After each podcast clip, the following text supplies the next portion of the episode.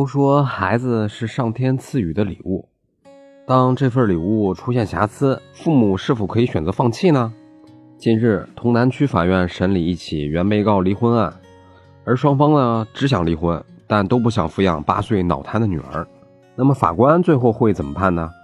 先简单说一下案情：二零零八年十二月，原告周女士与被告王先生相识并相恋，不久后便以夫妻名义开始同居生活。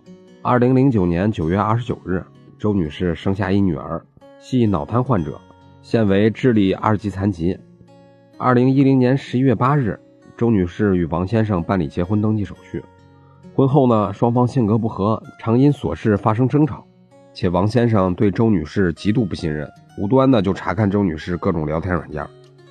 二零一六年三月，周女士以夫妻感情破裂为由，向法院提起诉讼离婚。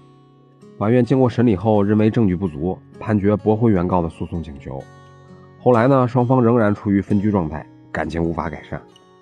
二零一七年十月，周女士再次起诉至法院，请求判决离婚。审理过程中，王先生表示同意离婚，但提出女儿由周女士抚养，王先生愿意每月给付一千五百元的抚养费。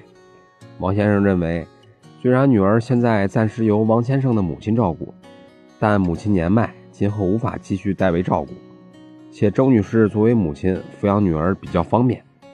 周女士则认为自己无固定住所，且收入较低，无力抚养女儿。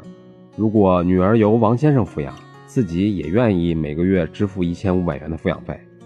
经过调解呢，双方仍然无法就子女抚养问题达成一致。法院最后经审理认为，虽然本案双方均同意离婚，但对子女的抚养却表现出严重的不负责任，双方相互推诿，视子女为累赘。此做法不仅违背父母对未成年子女进行抚养教育的法定义务，也违背了社会公德和民法公序良俗的原则，不应予以提倡。为维护未成年子女的合法权益，促进家庭稳定，潼南区法院判决驳回周女士的诉讼离婚请求，判决双方不准离婚。所以，想通过离婚就一拍两散，而且还都不抚养子女呢这种方法行不通。以上就是今天的音频，供您参考。